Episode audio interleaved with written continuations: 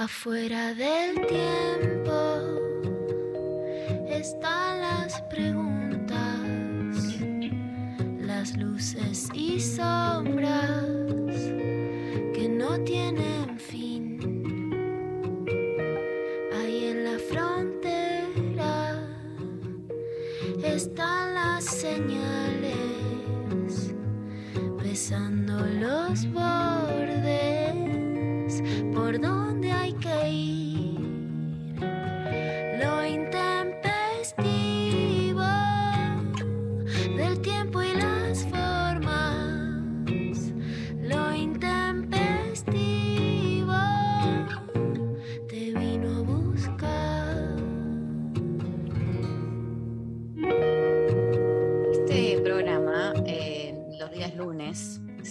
caracteriza por tener siempre una grieta. Pero si hay algo que eh, no nos eh, deja de un lado de la grieta del otro es eh, estar de acuerdo con que evidentemente el universo tiene algún tipo de complot contra nosotras, eh, por el cual todos los lunes eh, son básicamente nu- nubladísimos y bien horribles, cosa de que nos queramos, eh, nada, por un lado eh, poner tristes, pero por otro justamente generar comunidad, red y contención entre nosotras y levantarla bien arriba, ¿no? Pero Lorca, ¿qué pensás?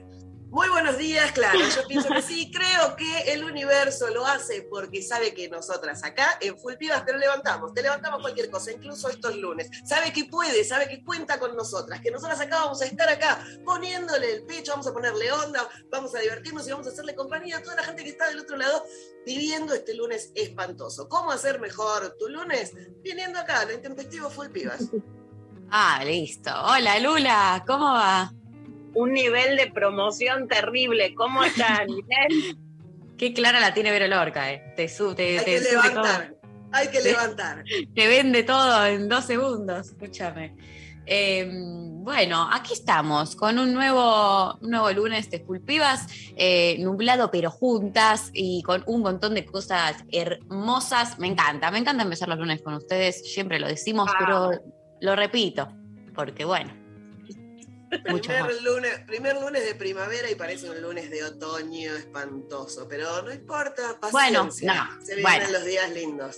Pero porque, claro, ustedes son muy fan de la primavera y, y todos los fans de la primavera se olvidan de que la primavera tiene esto, que es lo peor, que es eh, eh, pasar de un día a puro sol eh, y un clima hermoso, caluroso, a días totalmente horribles, con lluvia, nubes, humedad, y nadie, cuando hablan de la primavera, nadie ha- habla de esta parte. Ahí está, Lado está en la agenda.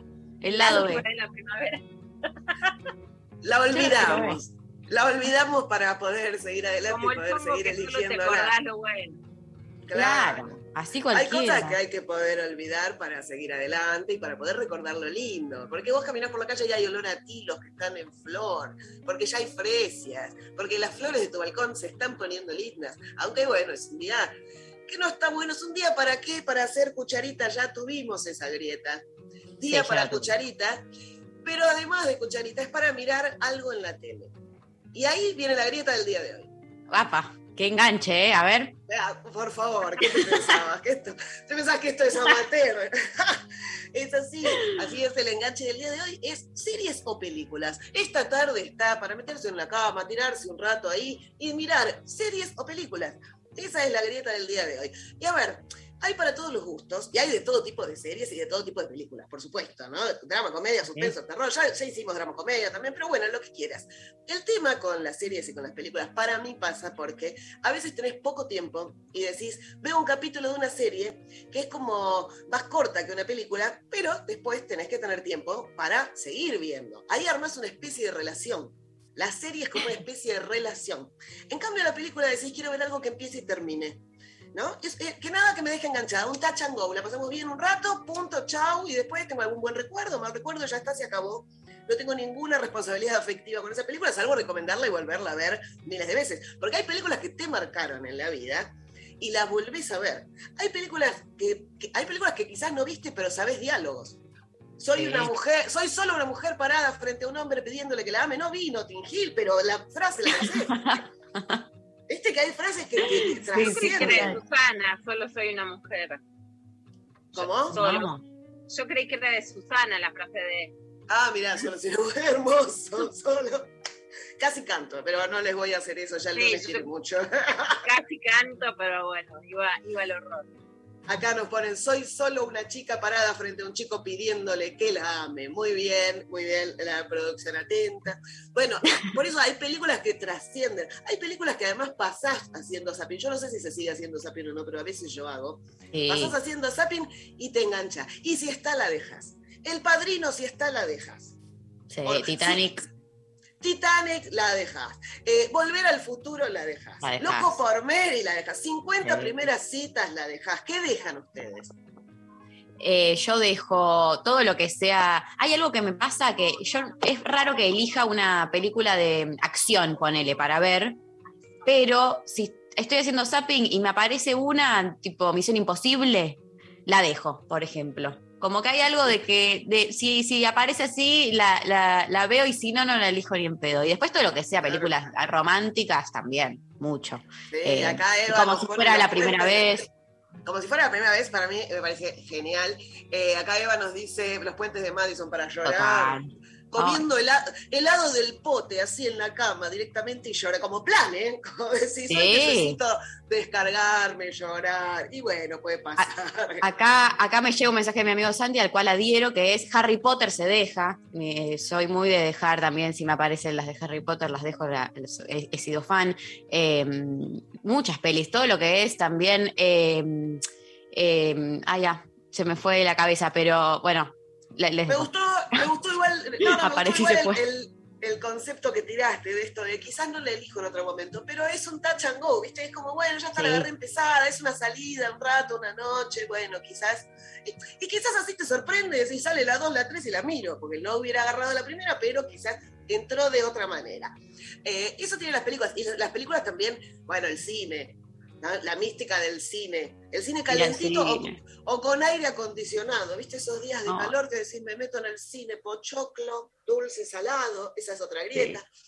Me pongo a, a mirar una peli acá, con ese sonido, esas imágenes. Oh, entras de día y salís de noche, viste, que salís y no de- sabés sí, dónde estás, qué, dónde qué hora es. Tal cual, te perdés. Cuando llega la, la temporada de los Oscars, en Uf. la alfombra roja, el amor y todo eso, empezamos a ver películas y jugamos a ver cuál gana. Sí, No, la película tiene todo ese enganche. En cambio, las series, que también tienen lo suyo, también hay series que por ahí no viste y te suenan. Viste que hay series, hay personajes que no viste y te suenan. Personajes que dicen, ah, claro, sí, sí, no la vi, pero me comentaron. Sí, sí, la gente que te dice, tendrías que ver esta serie. O sea, bueno, no sé, no tuve tiempo. Series que podés abandonar, porque la serie es abandonable también. Viste que es, la arranqué, venía bien, no sé qué, pero después, y capaz que no es por falta de ganas, es por falta de tiempo, o porque pasó un tiempo entre una temporada y otra. Entonces te dicen, "Ah, ¿la viste? "Eh, vi la primera temporada, después no sé qué. En cambio hay otras que no, que te generan esta adicción de tener que, de esperar, que es como, los personajes se convierten en familiares, querés saber cómo sigue, cómo anda, cómo resolvió ese tema. ¿Qué le va a pasar en la próxima temporada? Son tus amigues, como Friends. Bueno, las comedias, las sitcom, las podés ver 20 veces. También son de esas que haces Yo las vi mil veces. Friends la vi literalmente 15 veces, creo. Mínimo. Está, está Friends o está Seinfeld y las dejás. Es más, empezás Sí. a pedir a las plataformas, pónganlas, ¿no? Como Sí, esta cosa está, pendiente. ¿Querés saber qué fue de esos amigues? ¿Cómo sigue la historia? ¿no? Hicieron una ¿Cómo- reunión hace poco y salió una un reunión. especial. Sí, la vimos, un especial, pero igual, más allá, sí, pero más allá de eso, queremos saber las historias de esos personajes, ¿no? Sí, Cómo sigue. Series que también podés volver a ver, yo estoy yo ahora estoy viendo nuevamente Sopranos y es maravillosa, es la madre de la serie, Soprano es, es genial. Y, y también estás como, ay, y en algunos personajes me acuerdo cómo van a terminar, qué va a pasar, y digo, ay, no, y lo voy sufriendo, y me los voy acompañando. Las series además tienen esto de compartirse, ¿no? Porque la podés mirar con un novio, un compañero, una pareja, y vas charlando, che, ¿cómo va esto? Che, bueno, sí, eh, tenemos que esperar el próximo, ya salió la, la tercera temporada de no sé qué tenemos que ver.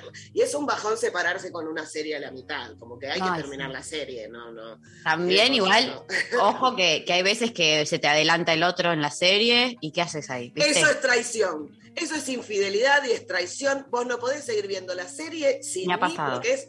¿Te ha pasado? Sí, no, un horror. Terrible. Es lo No, peor, que no. me- lo peor, lo peor.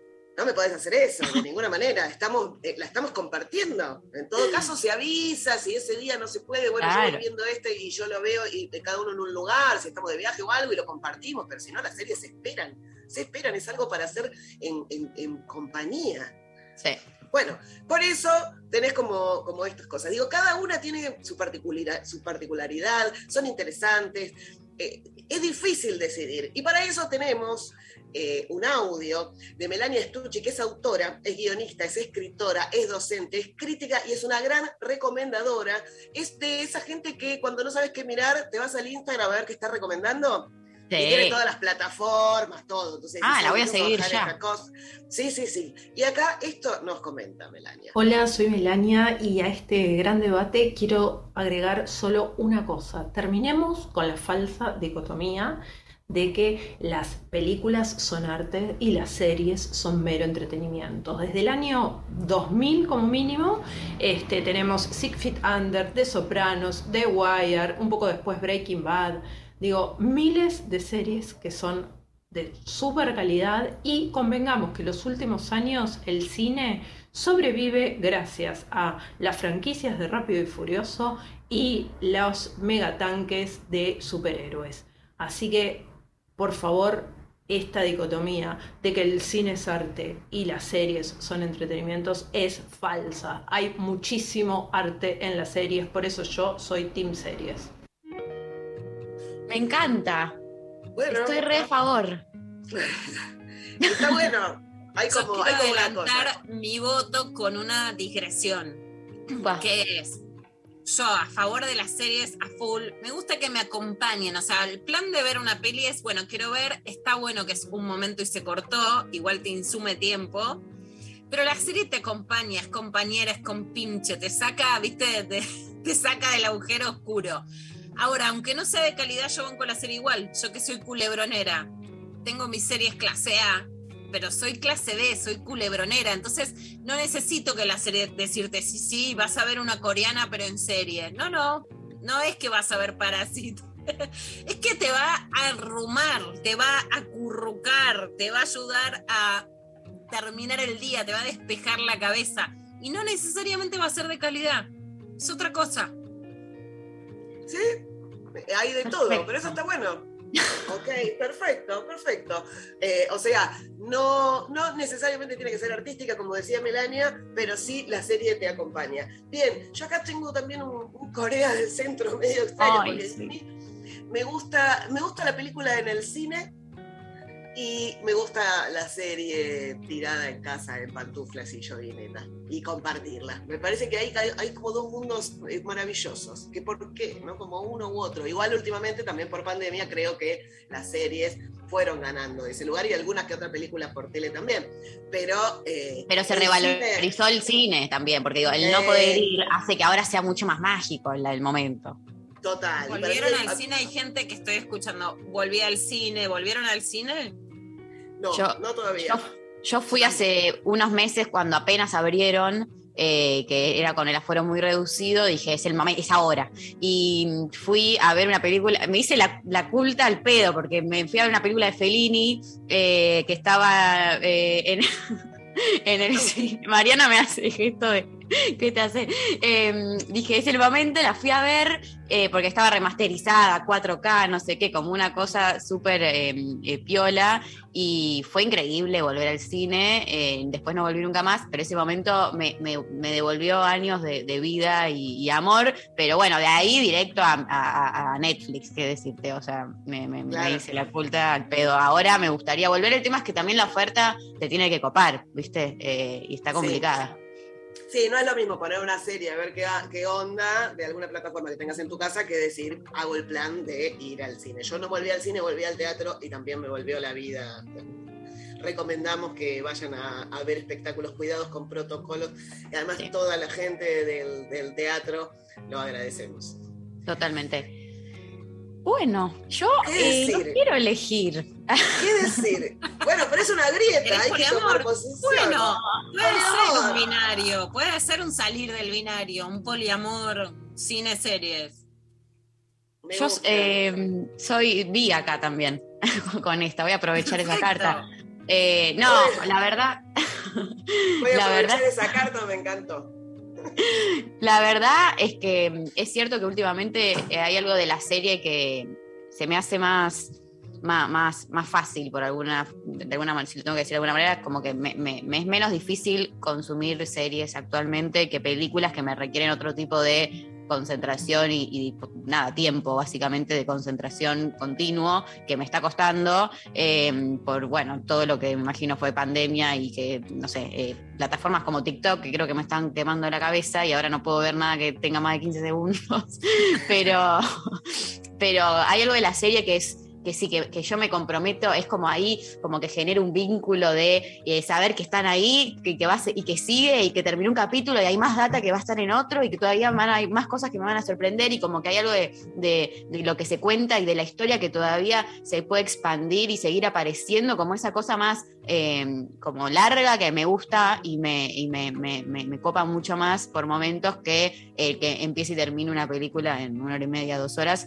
eh, y me hago re amiga de los personajes y cuando termina me pone re mal o cuando después Ay, hay, que, hay que esperar una nueva temporada. Estoy, ahora hay una que estoy viendo que recién en el fin del 2023 se va a estrenar la otra, me quiero matar, o sea. ¿cómo hago? Eh, The Crown, que es la Ah, serie de, de la realeza británica, tengo otra vez ese lado, muy, muy- que me gusta mucho y que con una amiga lo que hicimos fue, eh, agar son 10 capítulos, entonces eh, dijimos, tenemos que tirar todo el tiempo que falta, desde esta de la nueva última temporada que se estrenó, que era la 4, hasta la 5, que son dos años. Entonces hicimos todo un plan en el cual, si vemos un capítulo cada, no sé, dos meses y medio, llegamos más o menos bien, o sea, unas enfermas, básicamente. Claro.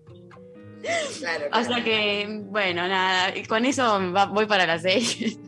Sí, yo creo que, yo creo que justamente por lo de pandemia y voy a ir para las series también y se la voy a dedicar a Mrs. Maisel que en el medio de la pandemia, en el medio de la cuarentena, en el medio de la oscuridad de ese primer invierno 2020 que no se sabía para dónde, para dónde íbamos, eh, había una luz y era, me voy a dormir, me queda un capítulo más de Mrs. Maisel, me hace feliz, me divierte y es luminosa, creo que esa compañía que es la que estamos hablando justamente, que, que decía recién Luciana, la vamos a valorar y va para las series.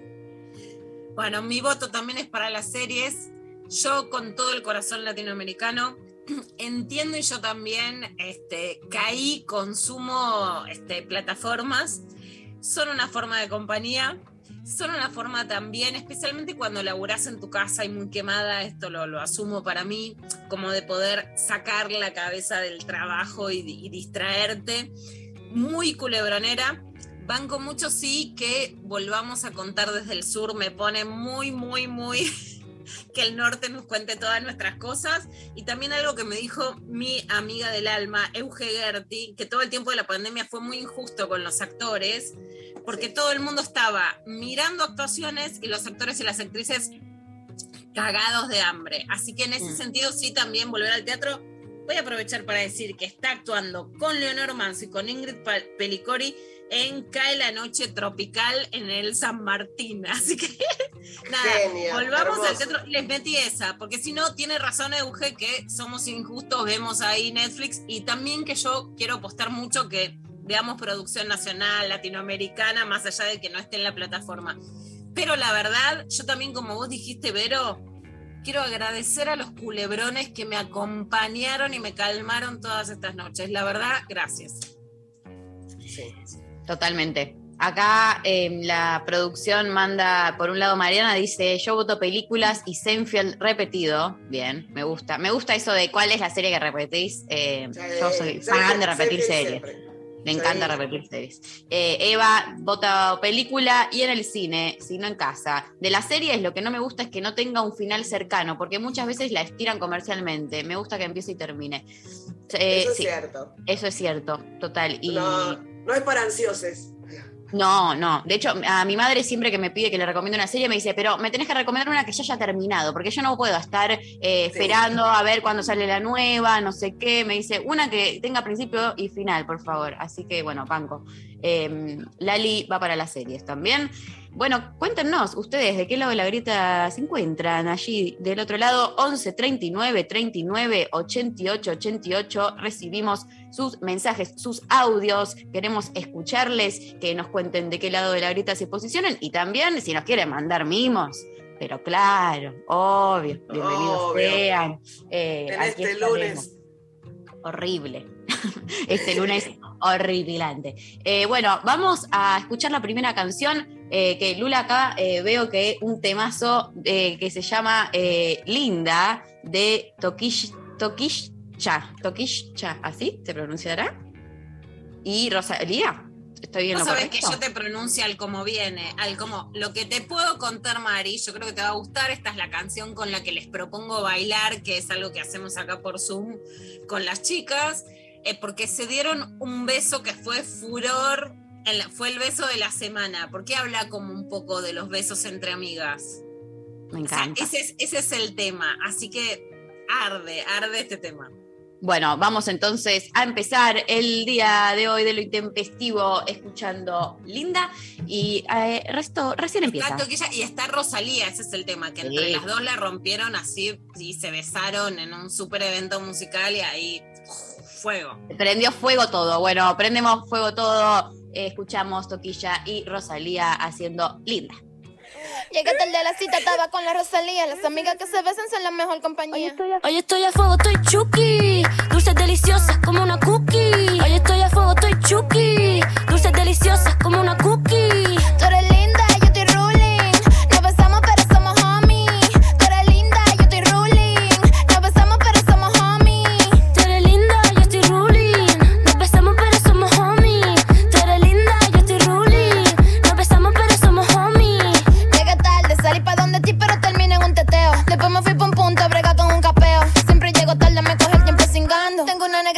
que siempre tiene ganas. Llegué tarde a la cita, estaba con la Rosalía. Las amigas que se besan son la mejor compañía. Llegué tarde a la cita, estaba con la Rosalía. Las amigas que se besan son la mejor compañía.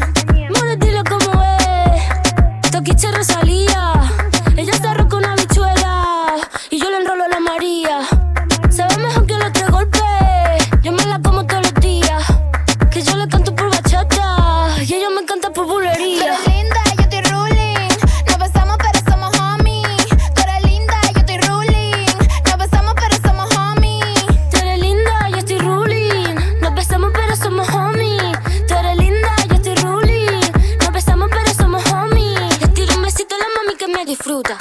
Cachete como si fuera una fruta. Siempre llego tarde porque me inventó la ruta. Le escupo la cara al tiempo como si fuera mi puta. Pa' quitarme la rechura y de sacato tengo tiempo. Poniéndome la prenda pa' tirarme por el blog. Calentura vaginal de RD pa' Barcelona. La reina de tu popola, tenemos la corona. Las duras de las duras, eso ya no es un secreto. Las uñas en punta las llevamos a estileto.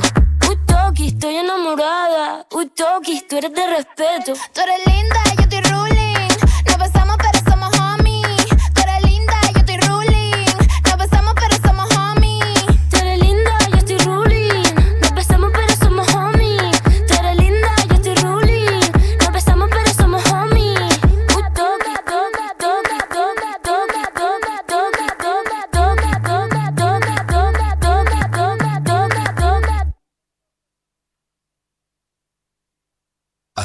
Hasta las 13 estás escuchando Lo Intempestivo. Con Darío Stanraiver Luciana Pecker. y María Stanraiver. Estamos en Twitter. Nacional Rock 937. Y Todos los lunes, una nueva forma de hacer radio. Daña, Barbie y la participación estelar de Charo, junto a una troupe delirante, aparecen en tus pantallas por Twitch. Lunes. También por Twitch. Seguilo en Nacional Rock 937. Desafiar. Escuchar. Nunca nos conformamos. 937. Nacional Rock. Los martes a las 20, la hora líquida. Gillespie se sumerge en entrevistas acuosas para coleccionar. La hora líquida. Martes de 20 a 21 por 937. Nacional Rock. Hace la tuya. Tuya. 11 39 39 88 88. Nacional Rock. Luciana Pecker. María Stanraiver. Vero Lorca. Clavada de noticias con Luciana Pecker. Solo verdad. Por más peligrosa que sea. Clavada.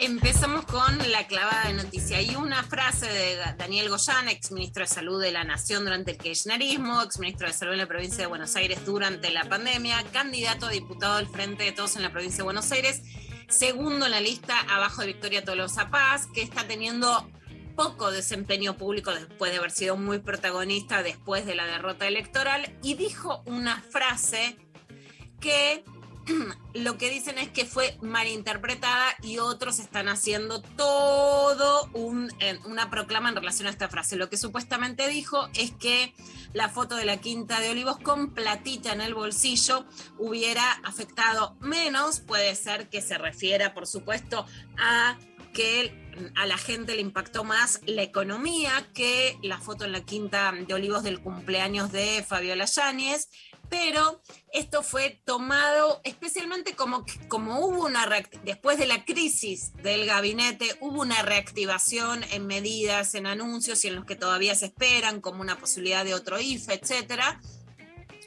Se demonizó esa frase como si fuera, bueno, el gobierno ahora quiere salir a comprar votos, ¿no? De manera corrupta. Entonces vamos a, escuchar exactamente qué fue lo que dijo Goyan en Radio con Voz en el pase entre Ernesto Tenemam y, y Siete Case.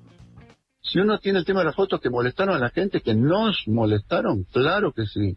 Ahora, te lo voy a decir como me dijo una señora que esta semana charlando en un barrio, me dijo que no fue a votar, este, y le dije, pero ¿por qué no fuiste a votar? Y porque estamos mal. Y, y alguien del grupo dijo, eh, y te, molestó la foto, y dice, mira, la foto con un poco de platita más en el bolsillo, eh, es como que es otra cosa. Y eso, eso es lo que valora la gente. La gente valora un conjunto de medidas y evidentemente nos reclamó algo. ¿No subestima un poco Nos al votante, Go- Goyán? ¿No subestima No, esta no, mirada un poco al no es nada, no es subestimar al votante, al contrario, nos dio una lección cívica marcándonos que estábamos, que tenemos que resolver y mejorar cosas.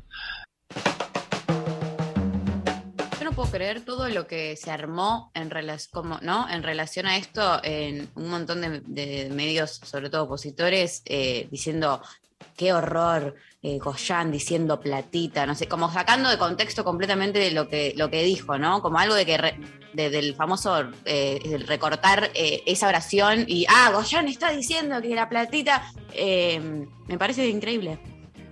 El famoso sacar de contexto. Bueno, estuvo Darío en Sobredosis de TV, después lo vamos a ver con Juan de Natalia, Elizabeth Bernasi, analizaba esto y hablaba, por supuesto, de la idea de posverdad. O sea, hay una, él está citando la frase de una vecina de lo que le dijo y lo están poniendo como si el gobierno lo que dijera es, bueno, con un poco de platita en el bolsillo, no importa los privilegios de la política, ¿no? Por supuesto, digamos, la oposición primero se quedó un poco al costado viendo la crisis del gobierno. Después el gobierno se reactivó rápidamente, salió además a anunciar medidas y entonces la oposición sale a pegar y a decir, ah, bueno, ahora si te dicen que te saques el barbijo o te sacan el impuesto a las ganancias es porque quieren votos. Se trata del juego de la política, por supuesto. Y ahí, Mari, me parece sí que hay dos cosas. Por un lado, una distorsión mediática que no es novedad, por supuesto que la conocemos y es un tema de debate muy fuerte en los últimos 10 años, en los últimos 10, 15 años, pero que la verdad llega a niveles que, son insondables, que ya no, digamos, que son mucho más fuertes que antes, incluso mucho más fuertes que durante el kirchnerismo. Y por otro lado también, digamos, un gobierno o un sector que sabe que está corrido por la derecha, que de alguna manera tiene que también poder ordenar más su discurso frente a esos embates, ¿no? O sea, hay que saber también jugar con lo que están jugando enfrente y poder ordenar mejor los discursos. Pero bueno, tierra, tierra difícil. Uno de los, digamos, de los que se les pidió el recambio eh, frente a la nueva composición del gabinete es Nicolás Trota, que es el ex ministro de Educación. Ahora, Trota no fue de los que presentaron su renuncia indeclinable por lo que se dice, digamos, la orden o la iniciativa de Cristina Kirchner o de Máximo en relación a que Alberto cambiara el gabinete. Algunos de ellos se fueron y otros no. Hay algunos que no habían presentado la renuncia y que dijeron soy fiel a Alberto, como Sabina Federic, que se fue igual. Hay otros que presentaron la renuncia, dicen que Alberto está disgustado porque lo había visto por la tele como Guado de Pedro y se quedaron. Bueno, hay uno que no había presentado la renuncia, pero se terminó yendo y jugando, digamos, bastante, este, tirando bombitas, digamos, ¿no?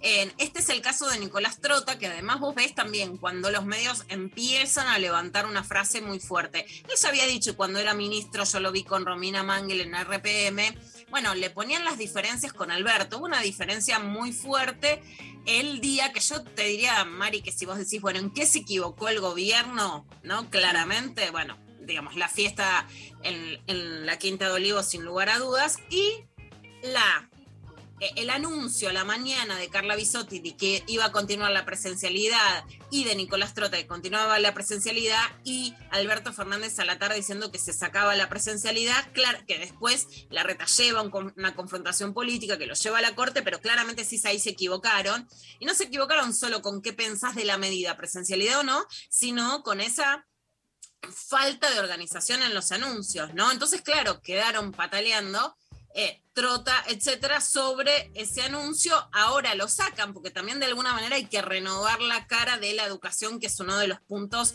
que más critica la gente de que no hubo presencialidad, y trota está poniéndolo, está afiló los colmillos y salió un poquito la vengancita a pasar facturas. Esto decía además con Johnny Viale en La Nación Más.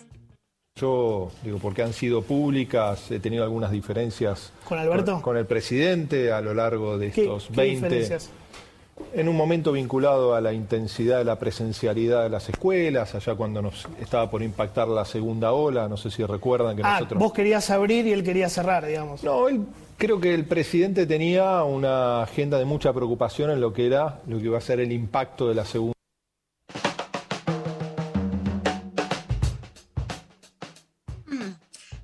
Esto es lo que dice Trota, tanto La Nación, Clarín, lo están levantando además esto como una diferencia, como un pase de factura, están queriendo también este, generar todavía más internas. Es cierto que un ministro que fue desmentido cuando era ministro sale, está sacando los colmillos para decir yo no quiero quedarme con el mote de que fue el, fui el que cerró las escuelas, ¿no? Pero bueno, también heridas que dentro de este peronismo se tejen abiertamente, porque si también trotas del sector de Santa María, que impuso candidatas y candidatos, después, bueno, decís, bueno, la unidad sería también la salida posterior, pero bueno. Esas, esas heridas no están suturadas, sino a cielo abierto. Bueno, y la oposición volviendo con un discurso muy duro, muy duro, y volviendo con esta idea de que la culpa de todo la tiene el género, hasta los economistas, como si la única preocupación, no solo del gobierno, sino, digamos, de las feministas y la diversidad sexual, fuera hablar con E, en una demonización y en esto que ya hablamos, Mar y que yo escribí por si alguien quiere leerlo, que es la ridícula idea de que todo lo que decimos es ridículo, que es con lo que hay que confrontar, no con cada disputa, sino con el, la el mecanismo de ridiculizar toda idea de inclusión o de justicia social o de género. Bueno, a ver lo que dice Teta sobre el lenguaje inclusivo. Eh, no toman de boludo, eh. Hay un denominador común de la carta de Cristina, del audio que se filtró de Vallejos y de la renuncia de, de Biondi. ¿Cuál? ¿Viste que cuando es en serio no usan el lenguaje inclusivo? ¿Viste que Claro, joda? ¿Te das sí, cuenta, no? sí, sí, ¿Te das claro. cuenta que nos están boludeando con eso? Cuando es en joda, Claro. para la tribuna, están en la pelotudez. Pero cuando viene en serio, ahora no, ahora el lenguaje no es tan inclusivo. Ahora se puso, sí. se puso feo en Por, serio. por otro lado, todos los nombres que nombran para suceder al, al jefe de gabinete, todos hombres. O sea, no hay ninguna mujer tampoco No, no, acá. no, no O sea, lo había no, no, pensado. acá el género, igualdad Ahí- de género, ahí no, no. tampoco, ¿viste? No, o sea que sí. nos están tomando por boludo. Me gusta que Johnny Viale dice, no lo había pensado. Yo, eh, o sea, te soy sincera. Mari, yo les diría que, qué sé yo, que lean a alguna mujer periodista, pues son periodistas, ¿viste? Me gusta Sí. porque son periodistas que después pasa algún hecho grandilocuente y te están todos llamando para que vayas como si pudieras confiar. No lo había pensado. Bueno, a ver, lo estamos Periodistas que no periodistean. Sí, o sea, no existimos salvo que haya algún escándalo en el que te quieran llevar. Bueno, dale. Eh, no lo había pensado. Por ejemplo, también escribí la nota que es un paso atrás. Sin lugar a dudas que el gobierno no haya nombrado a ninguna mujer y se hayan ido tres del gabinete en total. Una en este último recambio del gabinete, Sabina Federic, pero ya lo dijimos, María Eugenia Bielsa de Vivienda, eh, cambiada por Ferraresi, Sabina cambiada por Aníbal Fernández, Carla Bisotti la única que cambia por un hombre frente a una crisis y el único cargo que yo creo que es para decir lo ocupa una mujer, porque el del Ministerio de Mujeres no podría ser ocupado por un varón, digamos, por una mujer o por una trans, pero no por un varón. Entonces el único es ese y también, por supuesto, Marcela Lozardo, la ex ministra de Justicia, que también es reemplazada por un varón. Por supuesto que es un paso atrás. Ahora, eso no implica que eh, nos boludean. Por otro Claro. lado, más allá de que yo entiendo que hoy trascienda y que eso genere un impacto, porque Fernanda Vallejos criticaba descarnadamente, le decía mequetrefe, etcétera, y que si algo se filtra hoy forma parte de la comunicación y es imposible decir esto es lícito y esto es no en este momento de la comunicación. Vos no podés tomar como un audio privado que se difunde de Fernanda Vallejos como ah, nos toman de boludos, ¿no? Eh, y por otro lado, viste que acá no hablan de lenguaje inclusivo, o sea, es querer hacer saña de la idea de que los otros son ridículos y que entonces te toman a vos por boludo, ¿no? Cuando la propia María Eugenia Vidal dijo, llama a sus hijos chiques, y lo escuchamos acá, ¿no? Entonces, en todo caso, quien tomás de boludo es a quien se siente identificado con una forma de lenguaje y con el que vos exacerbás una bandera en contra, que es lo que pasa con las derechas, ¿no? No es solamente lo que los feminismos y la diversidad dicen, sino que te toman de punto como enemigo para hacer sentir que vos sos el genio, el macho, o sea, el que tiene las bolas grandes y que te están tomando de boludo, entonces enojate porque sos el macho al que han desinflado las bolas básicamente, ¿no? Y en eso, por supuesto, se suman muchas mujeres. Un ejemplo es el de Carolina Lozada, candidata a senadora, que estuvo con Pablo Sirven también en La Nación, sobre Cristina Fernández. Vos, Mari y Darío, me preguntaban por un video, yo no entendí en ese momento, que era que Carolina estaba beboteando y mostrando escotes de un auto pidiendo votos.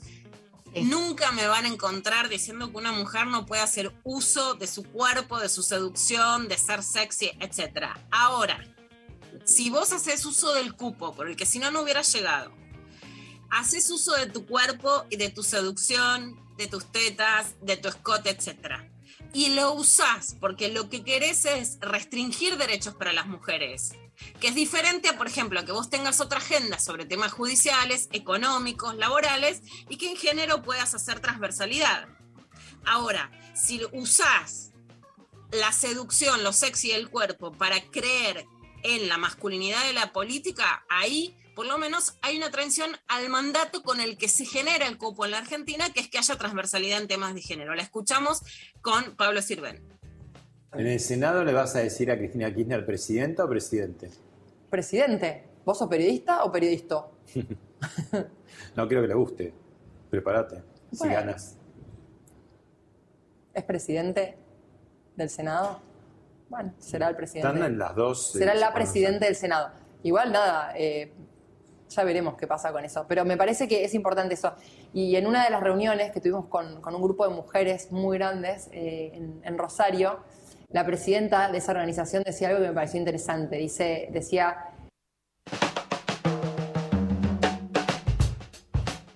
A ver, igual nada, ya veremos qué pasa con eso, pero me parece importante eso. Más allá de lo que dijo de presidente y presidenta, fíjense el lenguaje. Y después, no le voy a decir presidenta, no sos periodista o periodista o periodista, es una palabra que sí es universal y que no implica una masculinización del término, ¿no? Yo Pero a soy esta altura, Lula, ya no, ya es, es- ya es, eh, ya es para molestar, porque la verdad no es que ah, qué difíciles que son las reglas, de que, ¿no? Como No, por supuesto. ya ni siquiera es una cuestión de, de estar de verdad.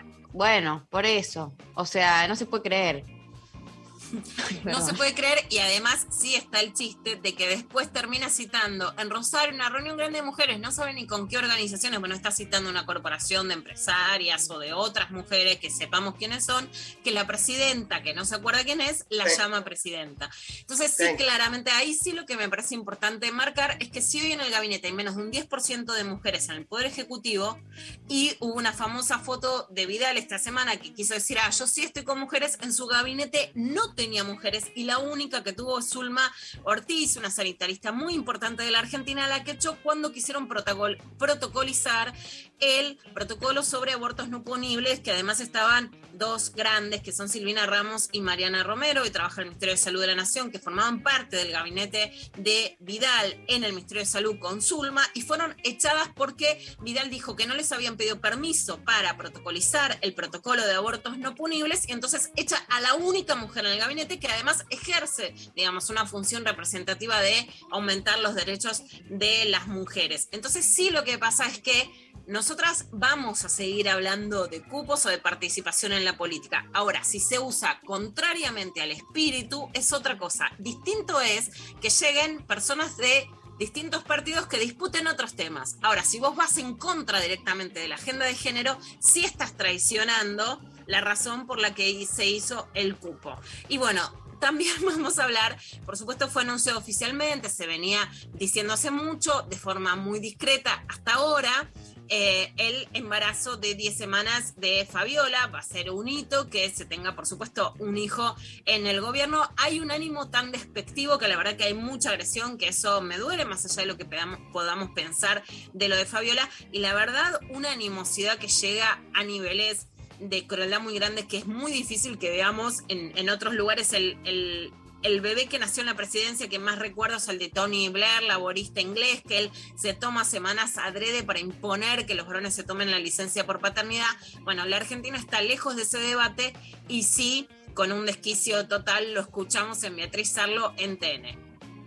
¿Y qué debería ocurrir o cuál sería una idea al respecto? La, la primera idea que tengo al respecto, al respecto es, es más bien imposible. Es decir, que el primer damo de esa primera dama modere las cuestiones. Es decir, que, diga, bueno, fotos no, eh, mm, no vamos a mostrar el nacimiento, no vamos a mostrar las fotos de las primeras horas, no vamos a adelantar el nombre, ni vamos a adelantar el sexo. Que le dijera al periodismo eso para bajar la noticia. En este país mueren, nacen chicos que se mueren. Baja la noticia, Fernández, baja la noticia, no seas descerebrado. Eh, y por otra parte, nosotros creo que tendría, ¿y sabes cuál sería para mí la política? El silencio sobre el próximo niño Fernández. El niño, el niño o la niña, Fernández Yáñez, que nazca en silencio. Ahí hay dos puntos de la discusión. Por supuesto que en la Argentina hay, digamos, mortalidad infantil que se puede bajar. El gobierno, junto con la ley de interrupción voluntaria del embarazo, por ejemplo, implementó, votó y aprobó el plan de los mil días para el nacimiento. O sea, hay políticas públicas específicamente para promover que todas las mujeres que quieran tener hijos puedan tenerlas apoyadas por el Estado. Y también, como lo hizo el laborismo inglés que les estaba contando, sería una buena manera de decir, bueno, que los varones se puedan tomar licencia. Probablemente estamos en otro escenario y claramente la foto en la Quinta de Olivos exige un perfil más bajo en relación a esta noticia porque hay una bronca en la opinión pública sobre el rol que tuvo ese cumpleaños. Ahora, decir descerebrado, presidente, Sí, sí, realmente están, se pasaron dos rayitas, ¿no? Se pasaron dos rayitas. Esto en los medios hay que decirlo, digamos, ¿no? Y es un presidente que le ha dado muchas entrevistas a TN. Es un presidente que ha dialogado, es un presidente mucho más moderado en el sentido de, la demonización mediática. Ahora, la palabra es descerebrado, es muchísimo, más allá de que justamente lo que se le pudiera exigir a un varón que es presidente es que muestre más compromiso con su paternidad. Sí que no lo ostente, aun cuando en este momento es cierto que puedes pedir un perfil bajo en relación a la situación que se vivió. Y por otro lado, vamos a escuchar a Bruno Rodríguez de Jóvenes por el Clima. Estuve el sábado realmente en el programa de La Rock, que está buenísimo, con una marcha eh, muy importante para pedir los temas ambientales. Sería muy importante que en la Argentina se hable de la ley de humedales y los candidatos y las candidatas digan qué van a hacer, de la ley de etiquetado de alimentos también, que si no se pueden pasar los plazos. Pero esto decía Bruno en la marcha por el ambientalismo del 24 en Argentina. Compañeros, compañeras, soy Bruno Rodríguez de Jóvenes por el Clima Argentina.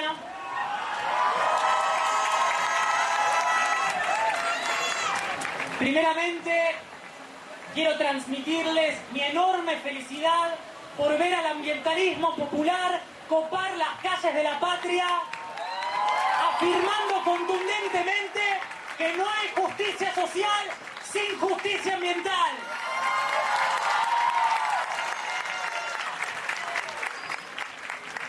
La lucha contra la crisis climática y ecológica es una lucha por la defensa y la promoción de los derechos humanos. Es una lucha por la preservación de los territorios. Es una lucha por la defensa de la soberanía nacional, de los derechos de los pueblos originarios, en defensa de los intereses de América Latina contra el colonialismo extractivista y saqueador.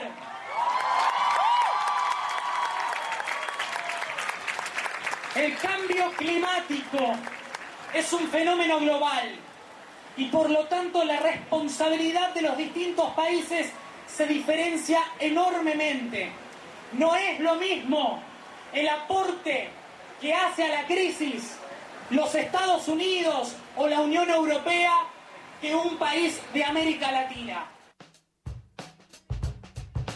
Bueno, una visión desde el sur y también contestando de alguna manera desde el ambientalismo a estos sectores que salen a imponer qué hablar.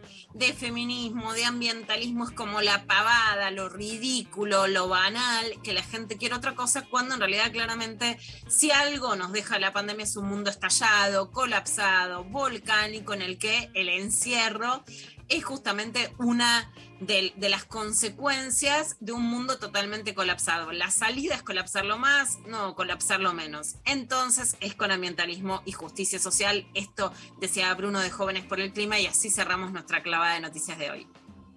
Gracias, Lula Grosa. Nos vamos a escuchar este cover de la canción de Nancy Sinatra eh, de la mano de Mavi Díaz, Botas para caminar. ¿Crees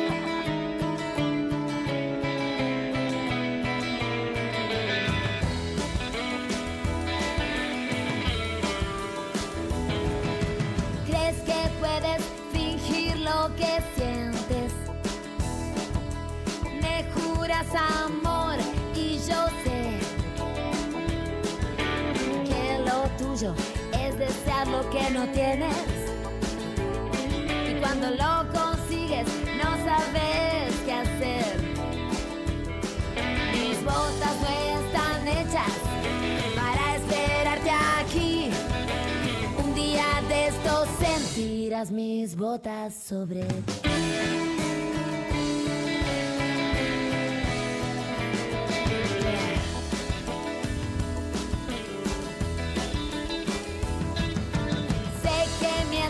Cada vez que prometes.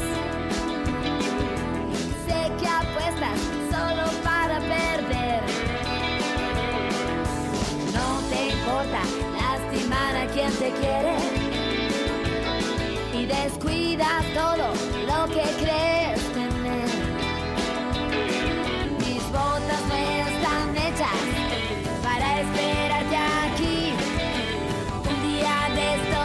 sentirás mis botas sobre ti.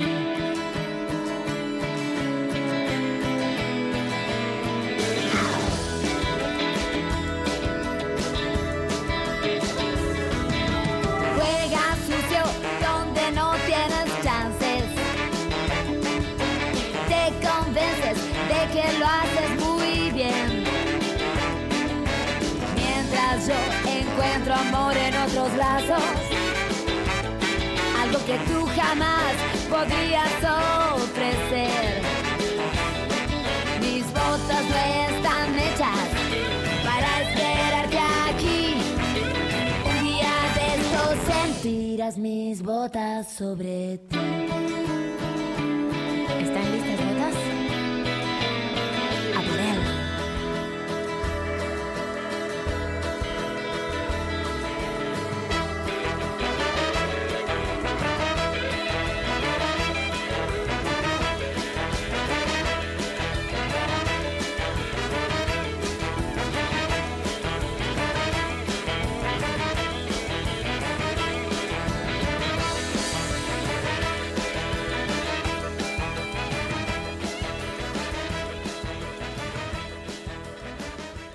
Luciana Pecker, María Stanraiver. Vero Lorca. Bueno, vamos a escuchar algunos mensajes de les oyentes. A ver. Buen día, hermosas. Les re extrañaba a todos en general, que hace una semana que no les escucho por estar estudiando. Al pedo porque perdí, pero bueno. Eh, soy Team Series. Amo las series, me refisuro además y eso me recompenetro con los personajes, sus historias y la compañía, me encanta. Eh, ahora creo que voy a empezar a mirar The Office por milésima vez. Amo, amo. Es como que me siento parte de sus historias. Ay, The Office, qué serie de, de mis favoritas. Lejos también, la vi 43 mil veces. ¿Vieron, vos sos de, de ese tipo de series? La, ¿Sabes que no la vi entera? La picoteé un poco de, de los, de las dos versiones. Eh, Ah. pero cuando la quise agarrar, ya me quedó como más antigua. ¿Viste que a veces pasa? Sí. Decís, "Ay, eh, si la hubiera visto en ese momento me hubiera encantado quizás, y ahora la miro y digo, ah, bueno, un rato me divierte, pero no es de las que repito. Ok, muy bien. tengo ahí a mano. La sitcom me parece que, va, la comedia te da siempre para verla un rato. Cualquiera, este, estás haciendo un zapping y Big Bang Theory también, por ejemplo, es una que, que Sí. siempre te quedas viendo esa gente obsesiva, hermosa. Total, total. por supuesto, como ya dijimos, Friends, Seinfeld. nah, son me acuerdo de una época en la que volví al colegio y justo empezaba Friends y al, al toque se le pegaba The Big Bang Theory y al toque y era como que tenía una, un rato de que yo sabía que miraba una atrás de la otra así picadito. y- Claro. Sí, Era el sí, mejor sí, eso momento. es genial. Sí, sí. Eh, escuchamos otro audio, a ver. Buen día. Yo era muy del cine, pero la realidad es que las series me parece que le están ganando al cine en estructuras de guion. Porque tienen un avance este, y abren ventanas permanentemente, cosa que antes las series no hacían, que es que repetían esquemas. Ahora es como que la serie va avanzando hasta un lugar incierto y eso está buenísimo. Eh, a ver, eh, Vero Lorca, especialista, eh, responde. Me, me gusta, me gusta mucho. De hecho, bueno, eh, a Melania la conozco de nuestro grupo de guionistas. Tenemos un grupo de guionistas mujeres en las cuales nos pasamos data, comentamos y nos juntábamos a, a beber una vez por mes antes de la pandemia. Ahora estamos eh, armando la vuelta. Y muchas veces es el chat donde vas a ver la complejidad de la trama, donde, porque como guionistas que somos, la- a veces la ves venir, ves venir la estructura y decís, bueno, es medio clásica, va por acá, repite, pero otras decís, mirá, vayan a ver esta serie que, más allá de las actuaciones también, que también eh, se valoriza muchas veces, es fíjense los puntos de giro, fíjense dónde abre personajes, dónde, y, y se quieren a los personajes, a las tramas, a- se habla de la primera trama, de la segunda, bueno, ya, le damos un poco de vuelta a eso, y es cierto que hay series que vienen con, con, con- con un montón de cosas nuevas, y quiero um, hablar, ya que estoy, de la serie El Presidente, que la hicieron, que uno de los productores es Diego Ventura, amigo, y una de las, que las dos guionistas, eh, Mariana Levy y, y Jim, son amigas del grupete, y están nominadas en los Emmy. Ah, Producción, bueno. entonces, las felicitamos y les mandamos eh, un beso enorme porque, bueno, nada, es un esfuerzo grande y hay que llegar a esos lugares. Entonces, me parece que lo que decíamos, consumir eh, producción nacional, consumir series, consumir, eh, vayan al teatro. Estamos tratando de salir un poco de, de todo esto y hay muy, muy buenas cosas. Escuchamos otro audio, a ver.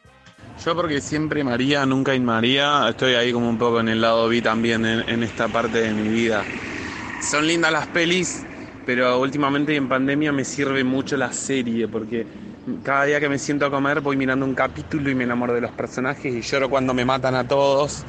Y nada, así que voto por series, series. Igual, así como la mamá de María, necesito empezar series que están en- enteras y que sé que las voy a empezar y las voy a terminar porque la ansiedad de que esperar la otra temporada me muero.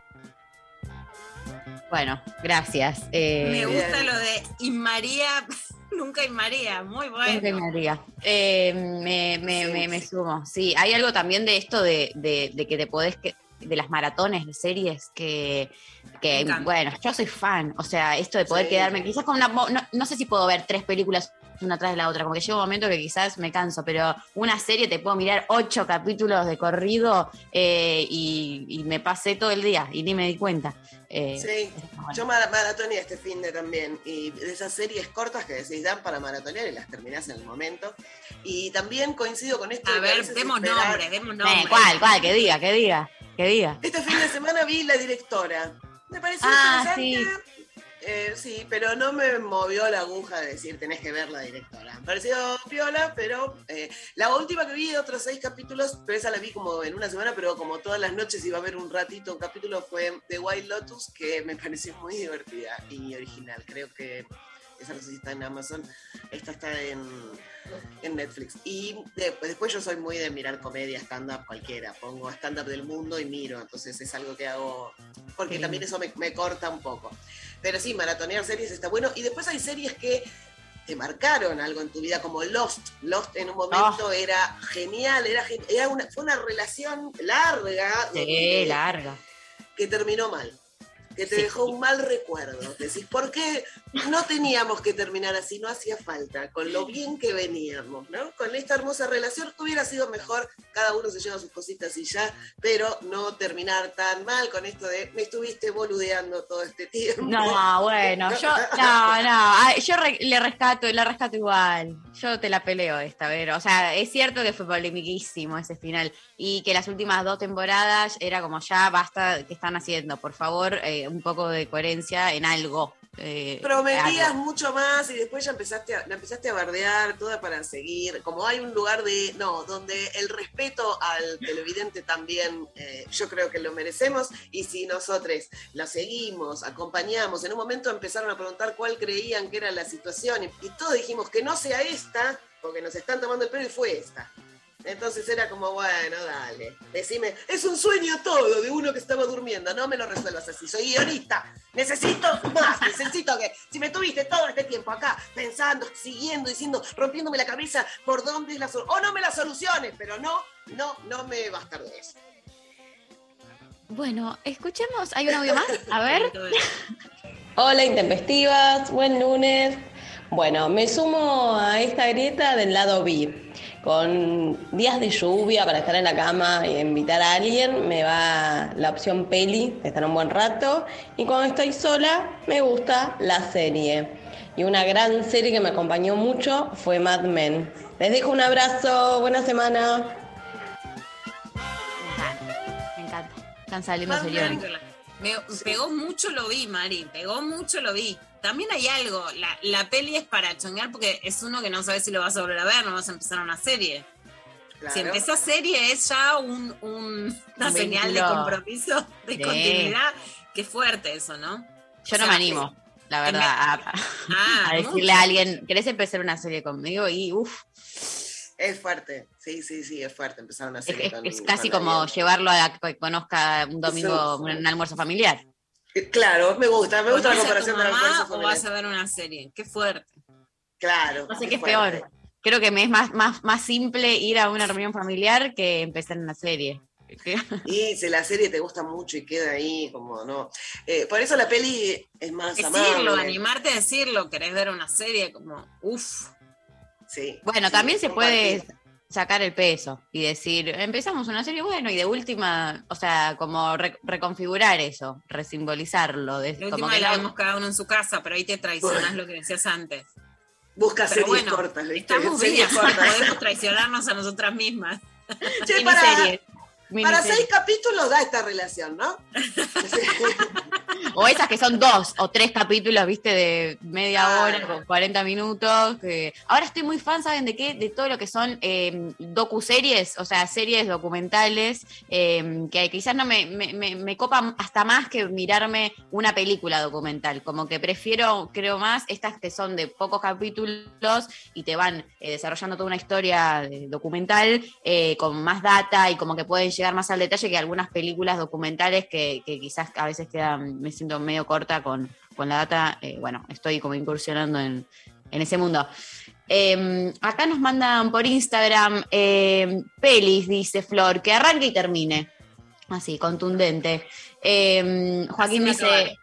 Haceme acabar, total. Eh, la serie la están rompiendo mal. Recomiendo Legión, del mismo director que Fargo. Bueno, muy bien. Es gran también peli y, y serie. Acá Eli dice series, pero tienen, porque tienen más capítulos y es como una peli por partes. Bueno, es toda una discusión, ese hay un debate. También se acuerdan que el año pasado se estrenó una película en Netflix de Scorsese que recomendaban, te, te decían dónde cortarla para que la veas por partes, porque duraba como tres horas y media y decían, bueno, podés, el mismo Netflix tiró como data de podés cortarla a la hora y 10, a no sé, a la hora 45 y después verte el resto y todo el mundo, los más cinéfilos diciendo, no, es una abominación, eh, cortar una, proponer que corten la película, eh, están cagando el arte, bueno, eh, otros, otros debates para tener en otro momento. Eh, acá también nos mandan. Lorenzo dice, ambas, cada una tiene su magia y su momento. Eh, acá de otra persona también nos dice, ambas, pero prefiero las películas por su final inmediato. Bueno, eh, Paula dice, miedo a la adicción de la serie. Sí, es cierto. Eh, totalmente. Bueno, seguimos recibiendo... Hablando, sí, pero- hablando de Scorsese, la, una de las series de Netflix que me encantó y que es para ver, pero es una serie de charlas, es la de Supongamos que Nueva York es una ciudad, con Ah. eh, Fran Lebowitz. Una cosa Total.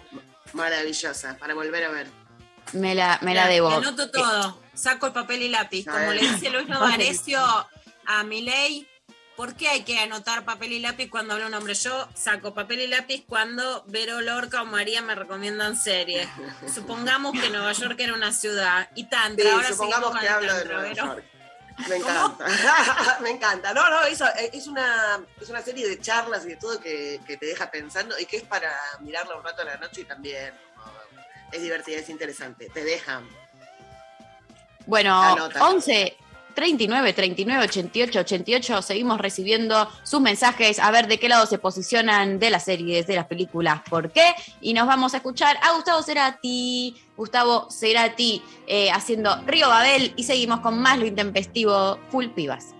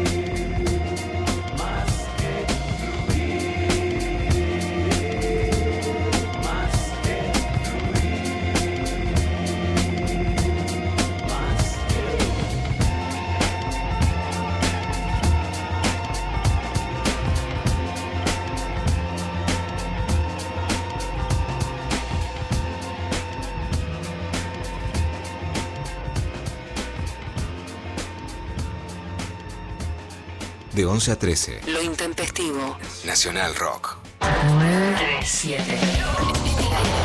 Nacional Rock. ¿Sabés quiénes tienen que vacunarse contra la gripe? Informate en argentina.gov.ar barra salud barra vacunas barra antigripal o al 0800 222 1002. La vacuna es gratuita en todos los vacunatorios del país. Argentina Unida. Maga. Tomás Rebor. Lunes, de 20 a 21.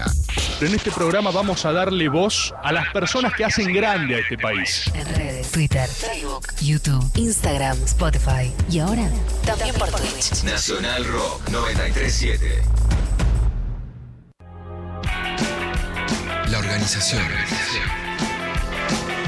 Vence el tiempo.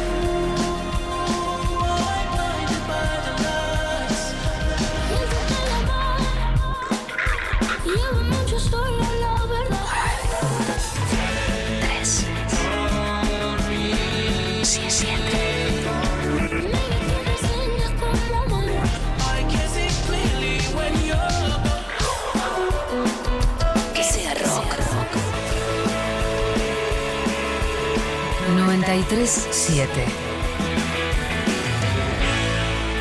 Nacional Rock. Luciana Pecker. María Stanraiver. Vero Lorca. Bueno, muy bien. Tenemos entonces en este bloque clavada de género. Clavada de género, Mari, y desde este espacio intentamos darle lugar a noticias que suceden en todo el país y que en muchos casos no tienen para nada la difusión que necesitan o que ameritarían. María Soti es la ex delegada de ATE Córdoba y es uno de los denunciantes de un trabajador violento y frente a esto realizaron esta denuncia que contamos en la clavada de género.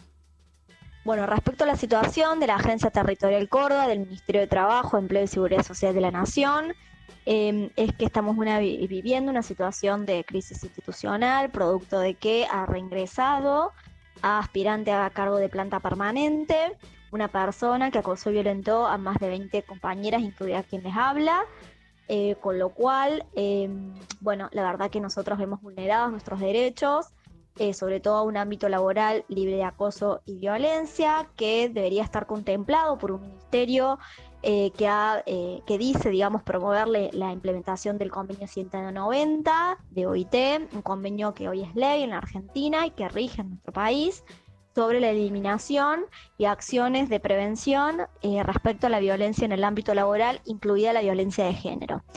Eh, con lo cual, eh, digamos, instamos, estamos en una instancia de pedidos de audiencia con el ministro, las autoridades del ministerio, que eh, tanto el Ministerio de Trabajo como el Ministerio de las Mujeres, y que necesitamos ser escuchada porque ya se agotaron todas las vías legales, administrativas, para poner freno a este reingreso y que desde el 1 de agosto, eh, vemos vulnerados nuestros derechos. Em, justamente por eso hacemos visible y hacemos público la situación para recibir el respaldo de toda la sociedad y los distintos sectores, para que haya una salida política y una definición eh, respecto a las relaciones de juego, de las relaciones laborales, eh, y que pueda repararse y revertir este, esta situación de, vi- de violación de nuestros derechos a vivir una vida laboral sin acoso y violencia. Bueno, esto era lo que, lo que nos contaban desde Córdoba cuando se refiere al Ministerio de Mujeres, es al Ministerio de Mujeres de Córdoba y hay dos cosas. Uno, el convenio 190 de la OIT se genera frente a las denuncias por el Michu, el Ni Una Menos, etcétera, sobre las condiciones laborales e incluso incluye la idea de incomodidad, ¿no? No solo del abuso sexual o de la violación explícita como solo la veíamos antes, sino ante lo, digamos, es como que se hace eco de los miles de relatos en redes sociales de situaciones de incomodidad de mujeres. En la Argentina está aprobado, es un país pionero en aprobarlo. Falta una firma para que tenga carácter de ley para implementarse en la Argentina. Y estas son las cositas que cuando decimos que haya más mujeres en el gabinete, decimos que pongan el gancho, que hagamos fuerza. Y por otro lado, se denosta, que lo, lo escuchábamos recién, ¿no? Este, eh, eh, nos están boludeando, ¿no? Como los políticos quieren bajarle el tono a los temas del género, y por otro lado, pibas que no van a bajarle el tono. Entonces acá se va a producir una tensión social muy fuerte que ya se está produciendo, de hecho, en la justicia, en lugares laborales, entre pibas que no se van a bancar, que las traten mal, que las maltraten, que las toquen, que las acosen, y políticos que quieren cajonear los temas de género. Y vamos a un homenaje que contamos la semana pasada, que es súper importante, y es el homenaje a Ivana Rosales. Ella ya falleció, es el caso más emblemático de violencia de género en la Argentina. Les contamos que lo pueden ver y ahí sí, ¿no? Hacemos Ahí sí, arengo mucho que veamos documentales, documentalistas argentinas. Ella se lo buscó, es el documental de Susana Nieri, que es la frase como, bueno, si le pegaban, si la mataban, es porque ella se lo buscó. El Estado argentino y el Estado de Neuquén le pidieron perdón a Ivana en el centro que fue la ESMA y que hoy, por supuesto, es un organismo de derechos humanos en donde es muy importante que el Estado es responsable a través de sentencias absolutamente machistas y el Estado argentino es el que le dice a su hija, Abril, en este caso, que le pide perdón. Esto fue el 23 de septiembre a las 11.30 horas y por la solución amistosa que acordaron ante la Comisión Interamericana de Derechos Humanos. Vamos a escuchar ahora dos audios sobre este pedido de perdón.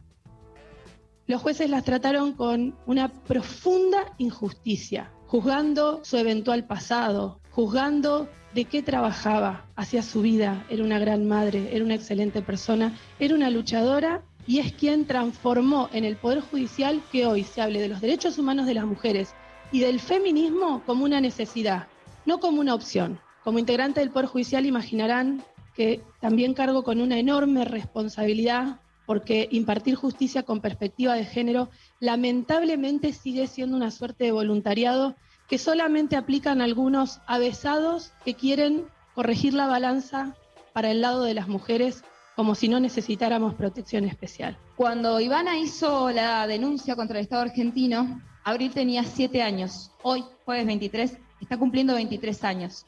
Toda la vida lleva con esto, toda la vida viendo luchar a su mamá. Y quiero resaltar que este no es un acto burocrático, que no es un acto formal, que es un acto de reparación a ella. A ella a quien tienen que escuchar, a ella a quien tienen que respetar, y en ella empezar a escuchar y a respetar a todas las víctimas. Y también me parece bueno entender que lo que le pasó a Ivana no es algo extraordinario. Le pasó y le sigue pasando a miles de mujeres en este país. Y ella, Ivana Rosales, jamás bajó los brazos. Este momento demuestra que es hasta la victoria siempre. Bueno, es emocionante, por supuesto, escucharla con esta frase emblemática del Che Guevara, pero que es una frase porque Ivana murió, ya no puede estar en este reconocimiento, ella quería que haya refugios para mujeres y lugares donde puedan ir las víctimas de violencia de género que lleven el nombre de, de su hija, que se quitó la vida, Maika, después de ser revinculada con su agresor por abusos sexuales, que es- les contamos una de las historias más terribles. Ivana fue una luchadora, una mujer que sufrió no solo la violencia contra ella, sino tener que perder a una hija por esa violencia, uno de los dolores más fuertes, por eso es que no, no abrió, no habló Abril tampoco, ¿no? Porque es una historia con dolores muy tremendos. Ojalá que muchos refugios y lugares puedan tener el nombre de Ivana Rosales y agradecerle a esas mujeres además a las que acompañamos y nos acompañaron con tanto cariño y con tantos abrazos. A las que escuchamos son a María Soledad Llenari, primero que es vocal del Superior Tribunal de Justicia de Neuquén y responsable de la Oficina de la Mujer. Fíjate cómo es un trabajo y ella habla de que finalmente es un voluntariado, que es lo que no tiene que pasar, ¿no? Que tienen que trabajar y que tienen que haber justicia no solo por buena voluntad ni por explotación a quienes trabajan para cuidar a las mujeres. Y después habló Virginia Trifogli, que es periodista de Río Negro y amiga de Abril Rosales en este pedido de perdón a Ivana Rosales y a sus hijas y a su hijo, que es tan importante para que el Estado reconozca sus falencias y sus equivocaciones en relación a la violencia de género. Hasta acá fue la clavada de género. Gracias, Lula. Nos vamos a la pausa escuchando a la portuaria haciendo selva.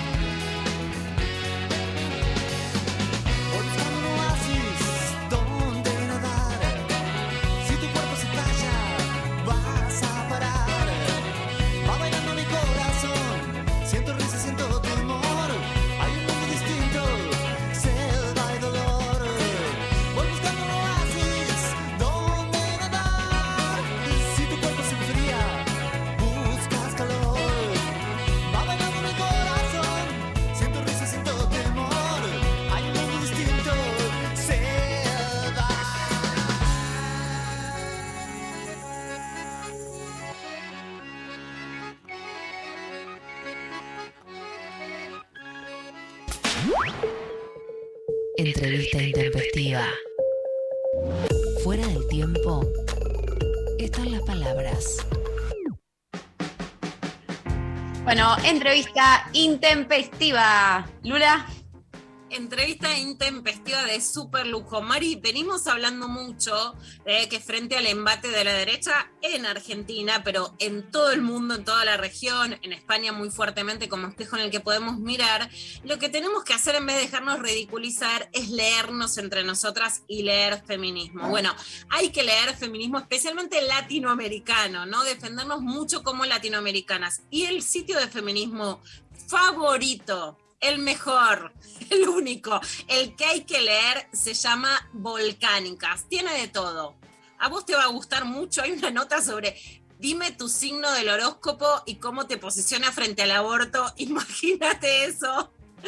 Hay mucha Brujilda, hay mucho Britney Spears, hay mucho sexo, hay mucha política, por supuesto, también. Hay muchas agallas porque son quienes han denunciado a algunos personajes emblemáticos de la cultura colombiana y están recibiendo un juicio que quiere adoctrinar a las periodistas feministas para que no sigamos denunciando abusos. Así que hay de todo y en un lenguaje que es moderno, ágil, entretenido, es realmente súper recomendable. Bueno, y estamos con Matilde de los Milagros, que hace un noticiero que me encanta, fundadora de las escribidoras y cofundadora de Volcánicas y de las Viejas Verdes, que es una de las organizaciones que lucha por el aborto legal en Colombia, con esta idea del verde, de la marea verde, que también surge desde Argentina, que nos une tanto, y con Catalina Ruiz Navarro, la entrevistamos el año pasado, también fundó Las Viejas Verdes, fundó Volcánicas, es la autora de esta investigación que está siendo judicializada en Colombia, es autora de un libro Las mujeres que luchan se encuentran, y personalmente realmente es una de las feministas latinoamericanas que más admiro, de las que más he aprendido, y de las que más disfruto escuchar sin ninguna duda. Así que les recomiendo que las sigan a Volcánicas, a, las chicas en las redes y que las escuchen porque está buenísimo. Bueno, y para empezar, Cata, te voy a preguntar cómo surge este Volcánicas, que surge además de tener que correrte de medios que supuestamente eran aliados con el feminismo, pero a los que tuviste que también desenmascarar algunos machismos y violencias y fundar un medio propio. bueno, primero que todo, tengo que decir que la admiración es mutua, que me encanta venir a este programa y que muchas gracias por esa presentación. Eh, volcánicas, bueno, les cuento porque es una historia eh, tórrida y turbulenta y llena de aventuras la fundación de Volcánicas. Eh, nosotros arrancamos como Volcánica en plural, que era el, la revista feminista de un medio independiente guatemalteco que se llamaba Nómada, que de hecho fue un medio muy importante para hacer periodismo independiente anticorrupción en un país como Guatemala, eh, y tenía un lugar muy importante, además era un medio que se decía públicamente a sí mismo feminista, eh, pero estaba dirigido por un hombre, un aliado, eh, que además era amigo mío y que estaba metido también hasta el fondo de las reuniones del movimiento feminista, él iba a todo, estaban todos los paneles, en fin. todas, para contar la experiencia, por ejemplo, todas, en lo personal también, hemos tenido reuniones de periodismo, etcétera, con la persona a la que estás haciendo mención. Entonces, eh, pues este personaje eh, en un evento en donde se estaba como ufanando de que Nómada era muy feminista, pues le hicieron dos denuncias eh, anónimas en Twitter por acoso sexual. cuando eso salió, además era amigo mío, yo inmediatamente pensé lo que piensan todas las mujeres cuando les denuncian a una persona cercana y es, no, debe ser que lo están atacando. Y, me escuché a mí misma pensarlo y dije, no, espérate, Catalina, ¿cuántas veces has visto esto y cuántas veces ha sido mentira que lo están atacando? Entonces yo le dije que iba a hacer esta investigación sobre estas denuncias. Tenía yo la posibilidad de renunciar porque me pagaban bastante poco y además no vivía en Guatemala y podía hacerlo porque si no, quizás no habría podido hacer esa investigación, pero terminé con 14 denuncias, eh, dos de ellas de abuso sexual, de hecho, eh, contra el director, fundador, editor general del medio, que además tenía monopolizado todo el poder de este medio. Eh, y entonces, pues tuvimos que suspender actividades de volcánicas. Mati acababa de entrar al equipo como editora general en ese momento y nos quedamos, bueno, todas sin lugar. pero luego Mati y yo nos juntamos para investigar unas denuncias contra Ciro Guerra, que es el cineasta más conocido colombiano porque tuvo una película nominada al Nobel. Eh, y si no, quieres, al- Mati, al cuenta tu Oscar. esa historia mejor para Al Oscar. Al Nobel no, sino al Oscar. Ah, al Oscar, claro. Eh, pero bueno, cuenta tú esta historia, Mati, cuéntala tú. La de- eh, la historia de la investigación de Ciro Guerra es que se acercaron a nosotras unas chicas eh, que tenían todas unas historias muy parecidas entre sí.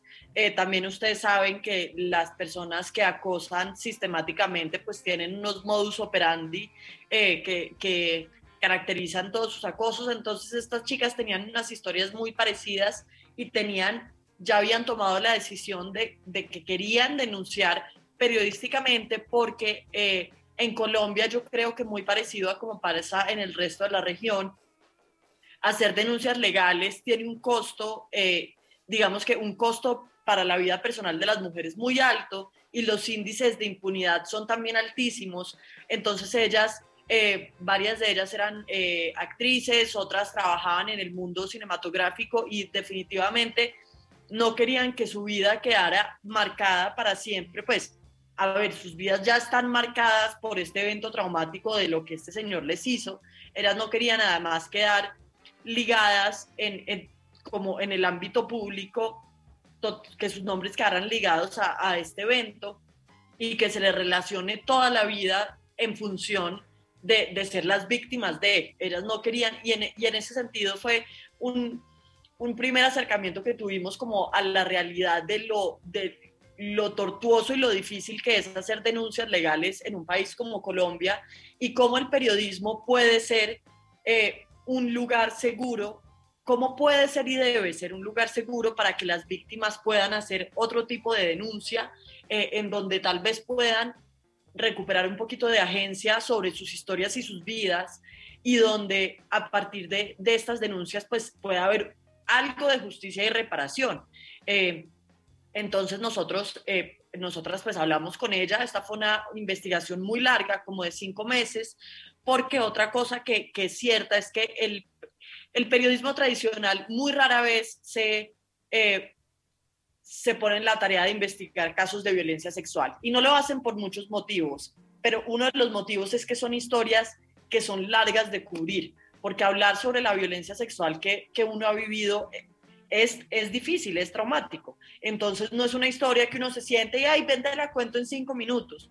Es una historia que se toma, que, que las víctimas se toman tiempo en contársela y que es muy importante para nosotras como periodistas que hacemos periodismo feminista, es que ellas puedan contar sus historias en sus tiempos. Y que nosotras, a diferencia del periodismo tradicional que tiene unos deadlines y tiene unas fechas límites que tienen que publicar ya rápido y si no, entonces la historia se cae. Nosotras no, no trabajábamos para ningún medio, entonces nos podíamos dar el lujo de esperarlas a ellas y poder hacer esa historia en sus términos. Entonces, Mati, durante- Cata, algo que, que es importante contar para poder, digamos, verlo como un fenómeno global, es que a pesar, y defendemos mucho, que el, el, digamos, el movimiento de la liberación de la palabra nace en Argentina, en América Latina, lo hemos hablado con Cata, con el Ni Una Menos, con el Mi Primer Acoso que, que impulsa Cata en las redes, que venía de Brasil, etcétera, que hoy contados de las series que todas vemos, y hoy en el programa estamos hablando de eso, queda como The Morning Show, El Escándalo, como si fuera un eje norteamericano. Ahora, para poder nosotras contar nuestras historias, que en la Argentina el caso emblemático es el de Calu Rivero y el de Telma Fardín, y en Colombia el de Ciro, necesitamos medios feministas y leernos. Entonces está claro que Volcánicas además nace de tener que salirse de un medio en donde eran aliados, pero finalmente ejercían las mismas, digamos, las mismas prácticas también machistas, y que por otro lado ustedes son judicializadas por contar esta denuncia por Ciro, contra Ciro Guerra. No son enjuiciadas ustedes, igual que lo que pasó en Argentina con Calu Rivero y Anita Cobb, lo pongo como para enmarcar la situación. Y por eso es tan importante poder leernos, ¿no? En esto retomo Cata. Hay una cosa que yo creo que es importante y es que con esta de- denuncia, con esta demanda que el tipo tiene contra nosotras, él lo que quiere es que por, eh, por fallo judicial nosotras tengamos que revelar nuestras fuentes y que no se pueda decir nada en periodismo de investigación que no esté mediado por un fallo judicial. Y hay que pensar en cuánto, cuál, qué porcentaje de personas tienen este tipo Claro. de fallos. Para ponerlo que esto era, era lo, que, lo que contábamos antes, que las chicas no querían decir quiénes eran, entonces que ustedes revelen quiénes son y que si no hay un Claro. abuso que esté judicializado, no lo podamos contar. Que ¿no? eso Eso, es lo que una- se quiere lograr. Una de las cosas que nosotras como medio independiente, eh, bueno, que nos volvimos un medio independiente a partir de, de esta denuncia, porque la- el otro problema es que, bueno, nos demoramos mucho en investigarlo. Lo segundo era que era un texto que era muy largo. Eh, y lo tercero era que nosotras le ofrecimos a estas chicas, eh, pues que, que fueran fuentes protegidas del periodismo, que esa es una figura importantísima del periodismo, que nosotras pudiéramos cambiar sus nombres y que sus identidades no se revelaran. Y para poder publicar un texto de, de esa longitud, son más de 30 páginas, dijimos, ningún medio tradicional nos va a publicar esto, nos toca hacerlo en un medio propio. Entonces ahí fue que, que, que lanzamos Volcánicas, digamos que en ese contexto, y pues lo más importante para nosotras era poder proteger la identidad de las víctimas. Esa protección de la identidad fue el motivo por el que ellas acudieron a nosotras como periodistas y no acudieron a la ley. Entonces que después Ciro Guerra nos demandara a nosotras, eh, digamos que con la pretensión de que ellas revelen sus nombres, pues es justamente lo que ellas no quieren hacer y, lo que nosotras estamos ayudándoles que no, que no se vean obligadas a hacer. Y ha sido una estrategia interesante porque lo que estamos tratando de hacer es usar las herramientas del periodismo para llevar el scratch a un paso más allá. El scratch es una estrategia que a mí me parece que es totalmente legítima porque como así que no podemos hablar en público de nuestras experiencias de vida ni señalar a los culpables que nos han hecho daño, pero deja a las denunciantes muy vulnerables emocionalmente y las deja legalmente súper vulnerables porque es muy fácil que las demanden a ellas y eso es un problema que nosotras estamos tratando de remediar con el periodismo. Eh, al proteger sus nombres, eso ha sido muy importante porque no se ha podido centrar la conversación pública en quiénes eran ellas, si eran buenas, si eran malas, si eran putas, si eran santas. Entonces, eso ha sido una estrategia muy chévere y bueno, estamos aquí demandadas eh, por hacer nuestro trabajo, pero eso ha permitido que la discusión sea sobre él y sobre los abusos de él y también sobre sus intentos de censura en el periodismo, porque esto puede ser censurador para todas las formas de periodismo, no solo el feminista.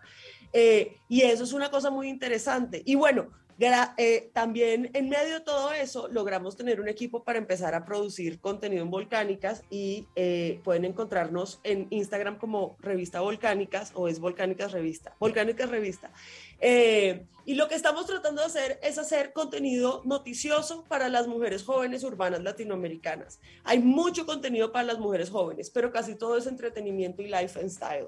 Y nosotras hemos descubierto que las mujeres jóvenes quieren contenido noticioso que se las esté tomando en serio eh, y que se puede decir en un tono que no sea solemne necesariamente. No hay que ser solemnes para realmente informar con calidad. Entonces, eso es lo que estamos tratando de hacer ahora ya con un equipo independiente. Está buenísimo, yo lo, lo vi y además pasé por la presentación, además de entrar siempre a Volcánicas, de citar sus notas. Contame, Matilde, cuáles son algunas de, las últimas notas o de las más vistas que han contado en el, en el noticiero o en sus informes. Eh, bueno, algunos artículos de Volcánicas maravillosos. Quiero empezar con uno de una autora, eh, de una autora argentina que se llama Mariana Iácono, eh, que es sobre si las personas que viven con VIH deben estar obligadas a contarlo o no. Ese es un, es un artículo que por supuesto tuvo, fue muy polémico, eh, que despierta, juepucha, unas vulnera, yo no sé, como un- unas sensibilidades en el público eh, muy grandes, pero que es muy importante que podamos hablar del derecho a la privacidad de las personas que tienen VIH. Eh, tenemos varios artículos eh, sobre feminismo antirracista y anticolonial eh, de varias autoras muy interesantes.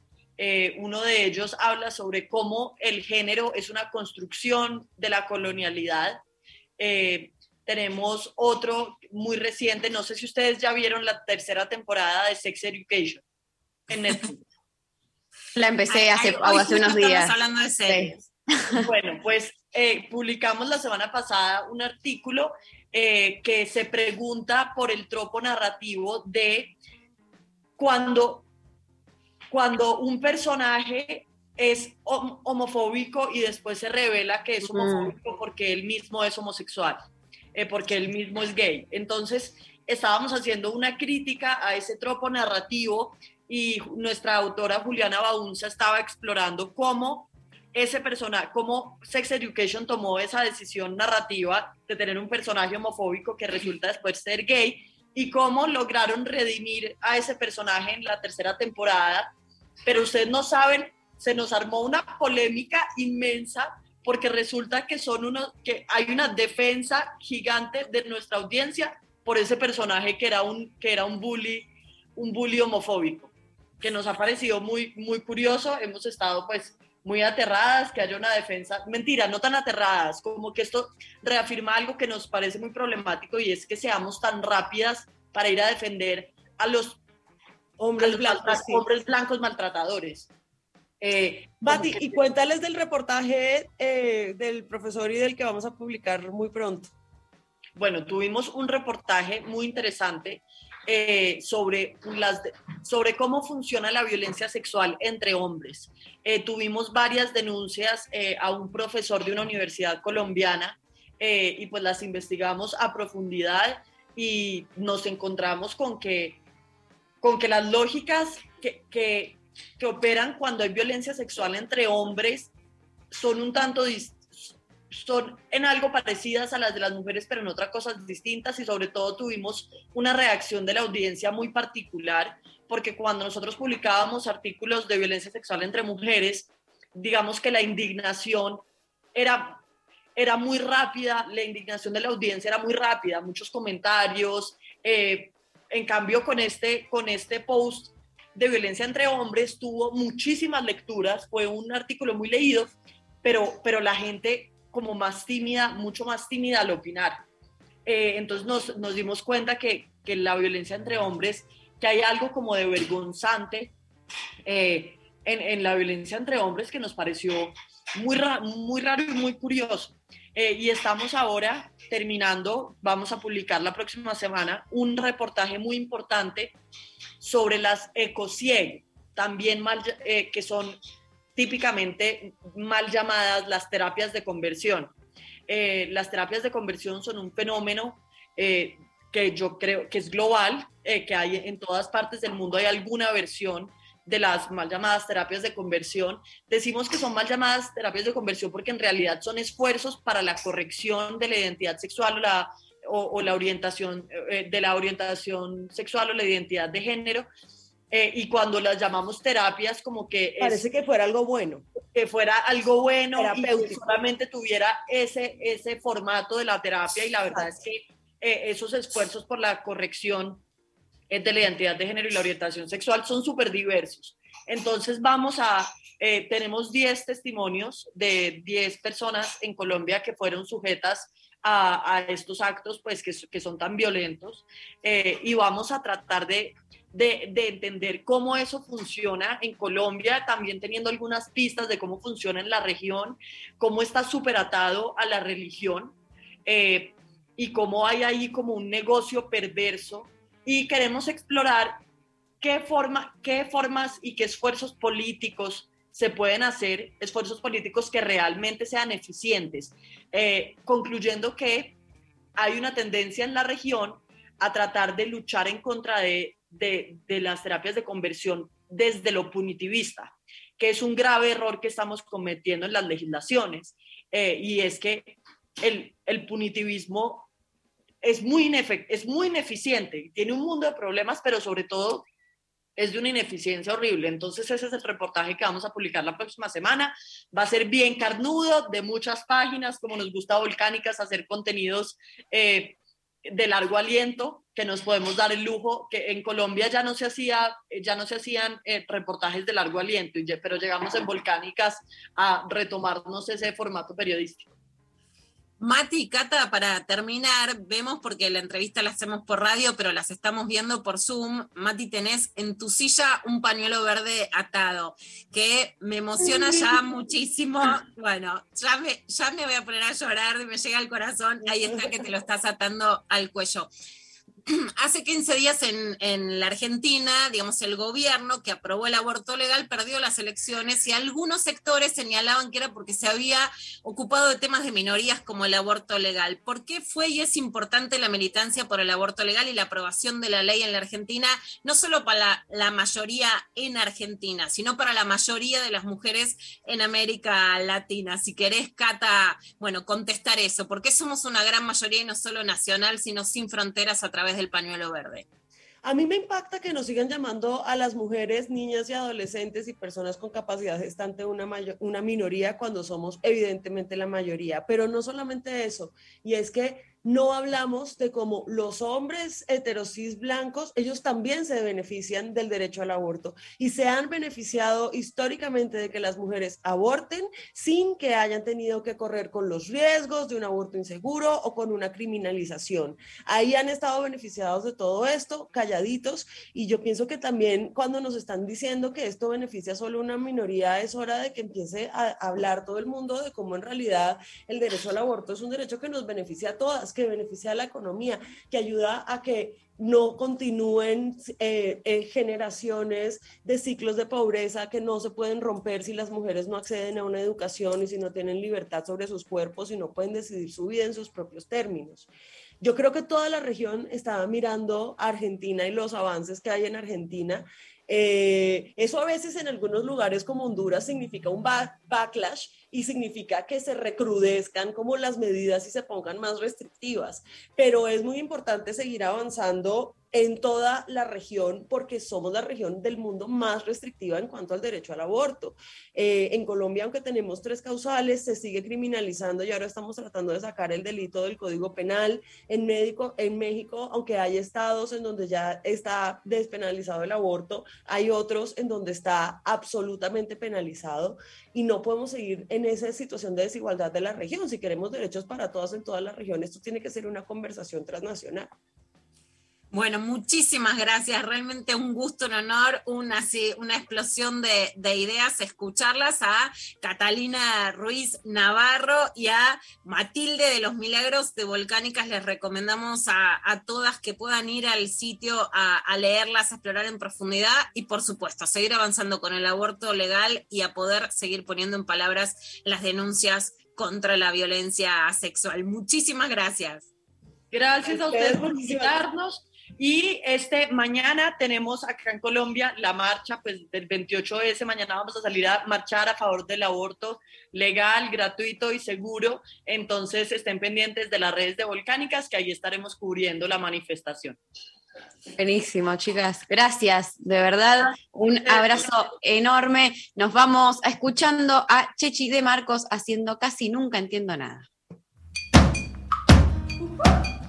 Llenas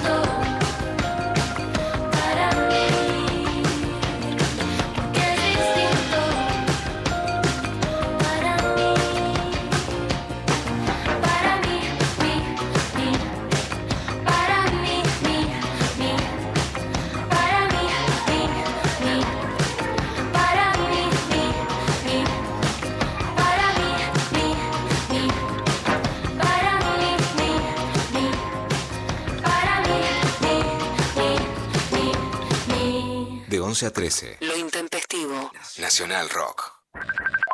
Estamos en Facebook. Nacional Rock 937. Hola, ¿qué tal? Divertirse a la tarde está asegurado.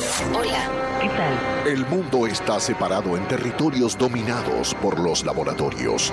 Los habitantes vacunados fueron destinados a sectores donde comenzaron una nueva vida. Lunes a viernes, de 13 a 16. Calu Bonfante, Diego Ripoll, Nati Caludias. Ay, Nati, está lleno el boliche hoy. Qué bueno. Muy, muy lleno para mi gusto.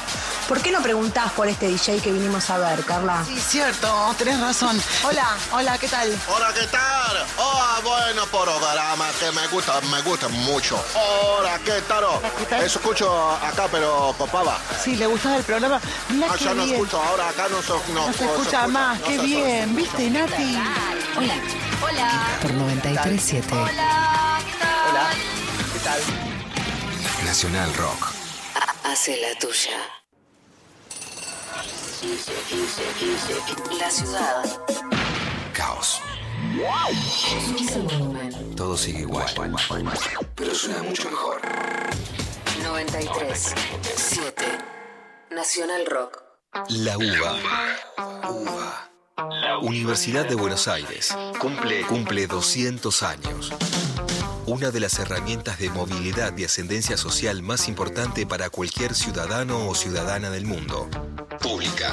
Pública. Libre y gratuita. Hola, aquí Daniela Zaguiel, integrante del área de géneros de la radio, columnista de Icupay y también de El Peor Día de la Semana en Nacional Rock. Y para mí la UBA es lo más cercano que tenemos a algo parecido a la igualdad de oportunidades.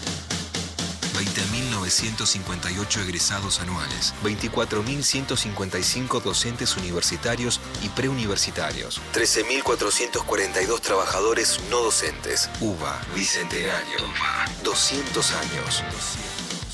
Años. Nacional Rock. Filosofía. A conchazos. Con Vero Lorca.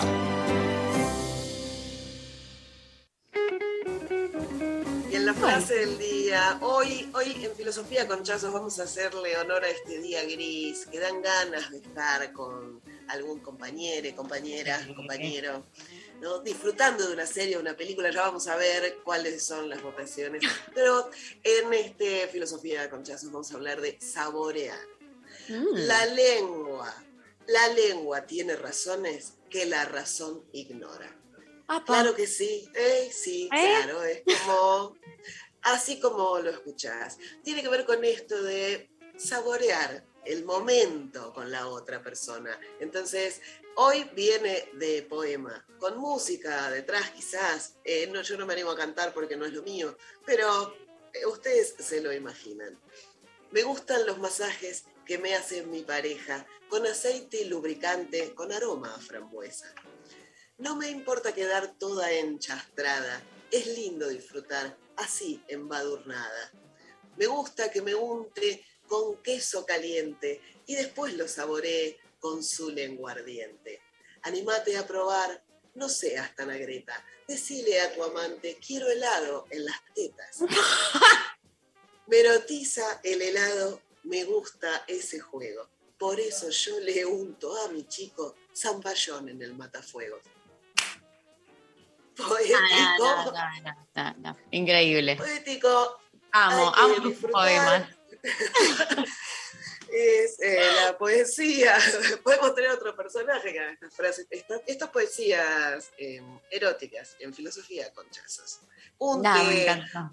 unte a la gente y pase de la lengua, me parece que está bien. Úntele Úntele. cosas a su compañero. Una- por favor, una, una nueva consigna eh, para la vida en general. Úntele a su compañero eh, algo y saborelo. Saborelo, saboree el momento, sea feliz. Unte y saboree. una, una bandera. Unte y saboree. Eh, lucha y vuelve, unte y saboree. Bueno, Gracias, Vero. Eh, te cuento para ir cerrando que, bueno, agradecemos a todos por los mensajes eh, del día de hoy. La grieta peleadísima, peleadísima. Eh, por un lado... Gran grieta, entonces. Gran grieta, gran grieta. Eh, por un lado, en Twitter eh, gana series con el 53%, eh, y versus el 47%. Tampoco es que paliza, ¿no? Eh, la verdad es que muy poca la diferencia, 57 a, eh, 53 a 47. Y en Instagram también por muy poquito, 52 a 48 eh, películas. O sea que Twitter series, Instagram películas, quién sabe cuál es la razón detrás de todo ¿cuál es la eso. Alguien que haga una tesis fácil. alguien que haga el estudio, yo eh, ya no, ya está a esta altura Estás del año. abandonando. Estás abandonando la tesis con todo lo que tenemos, con toda la información. Con Bueno, toda la data que hay, por favor. Necesitamos que alguien la haga. Necesitamos que alguien la haga. Eh, me gusta acá un mensaje que llegó en Instagram que dice: ni una ni otra, miniseries, 6 a 8 capítulos, el híbrido perfecto. Bueno, yo también eh, me posiciono un poco ahí en un híbrido. Eh, gracias a todos por participar. Gracias Lali Rombolá, Eva Díaz, Mariana Collante por estar allí. Eh, agradecemos también a Luciana y Berenice que nos operaron técnicamente. Así que hoy un programa full pibas en serio, en serio, en serio, full, full. Y bueno, nos reencontraremos mañana con más lo intempestivo. Eh, Lula, les contamos que va a estar, eh, la saludamos antes porque hoy eh, va a estar ahora en un ratito, 14 horas. eh, a- dando una charla Géneros y Diversidades hacia un modelo nacional popular y feminista con Telma Fardín y Liliana Gendel este, en em, La Matanza. Así que, bueno, les mandamos un beso enorme y nos reencontramos mañana con más lo intempestivo. Claro que sí. Gracias a todos. Nos vamos escuchando a Mala Rodríguez, quien manda. Besos y hasta luego. Adiós.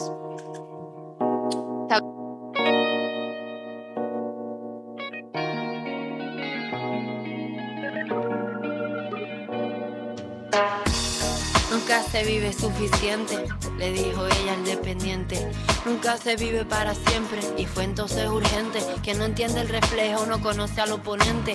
Falta de ternura, compromiso indigente. Volveremos a vernos en cualquier otro continente. ¿Quién me ayuda si no yo a caer por la pendiente? Cuando no queda de mi brota. Y si ya tengo el agua que me